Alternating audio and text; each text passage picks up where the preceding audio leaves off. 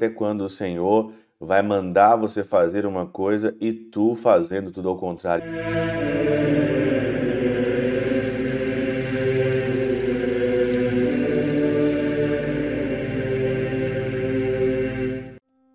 Em nome do Pai, do Filho e do Espírito Santo. Amém.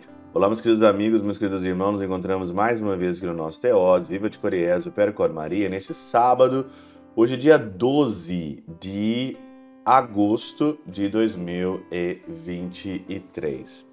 O evangelho de hoje, de Mateus capítulo 17, versículo de 14 a 20, é um evangelho muito interessante porque Jesus ele se irrita aqui, né? Porque o contexto do evangelho é que ele encontra aqui um, um rapaz, um epilético, né? Que sofria grandes e fortes ataques, né? Que muitas das vezes ele caía no fogo, na água. E levaram esse epilético para os discípulos, mas eles não conseguiram curá-lo. Eles não conseguiram. Então levaram a Jesus. E Jesus, no versículo 17, ele se irrita. Ele fala: Ó oh, gente sem fé e perversa até quando deverei, deverei ficar convosco? Até quando vos suportarei? trazer o menino aqui. Jesus usou ali de uma certa é, aborrecimento, ficou irritado, não é? Não é mais ou menos assim. Olha aqui o comentário de São Jerônimo para iluminar a nossa reflexão. Mas não se deve crer que tenha sido vencido pelo aborrecimento e que o doce e suave Salvador irrompeu em palavras cheias de furor.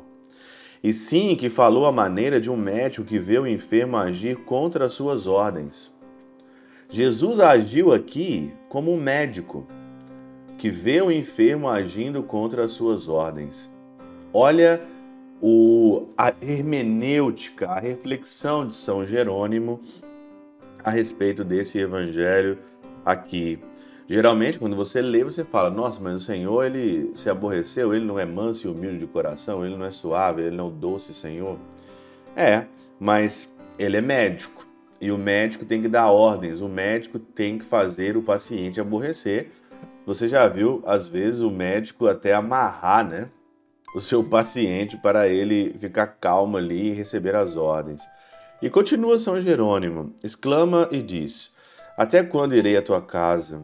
Até quando estarei me prejudicando em meu trabalho, mandando-te eu uma coisa e tu fazendo tudo ao contrário? Isso é para a sua vida. Até quando o Senhor vai na tua casa? Até quando o Senhor vai mandar você fazer uma coisa e tu fazendo tudo ao contrário? E você fazendo tudo ao contrário? Até quando? Até quando nós vamos fazer tudo ao contrário? Até quando nós não vamos obedecer mais o Senhor. E olha, o que tem de gente desobediente, o que tem de gente que não obedece a Jesus, que não obedece o Senhor, o que tem de gente querendo obedecer a si mesmo nessa vida, querendo fazer tudo o que quer ou que dá na cabeça, o que tem de gente fazendo isso é uma coisa de doido. E aí ele continua que efetivamente não estava irado o Senhor contra este homem, sim contra os vícios. O Senhor, ele não fica irado contra o homem, mas ele fica irado contra os vícios. E aqui as pessoas elas não conseguem entender, né?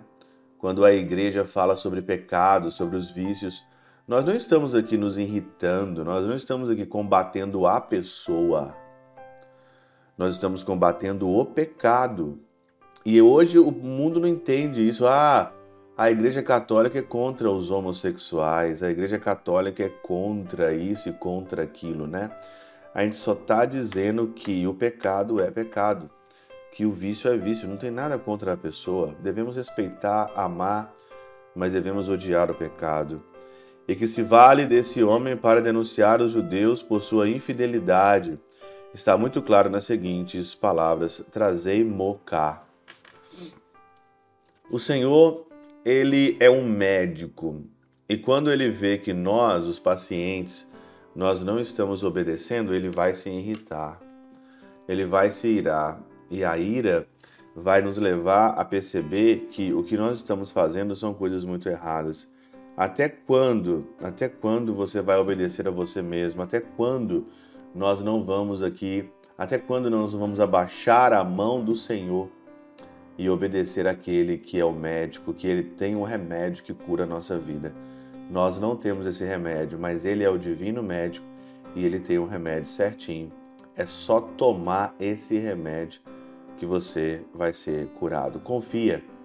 Confia no médico, confia no seu remédio. Pela intercessão de São Chabel de Mangluf, São Padre Pio de Peutrautina e Santa Teresinha do Menino Jesus e o doce coração de Maria, Deus Todo-Poderoso vos abençoe. Pai, Filho e Espírito Santo, desça sobre vós e convosco permaneça para sempre. Amém.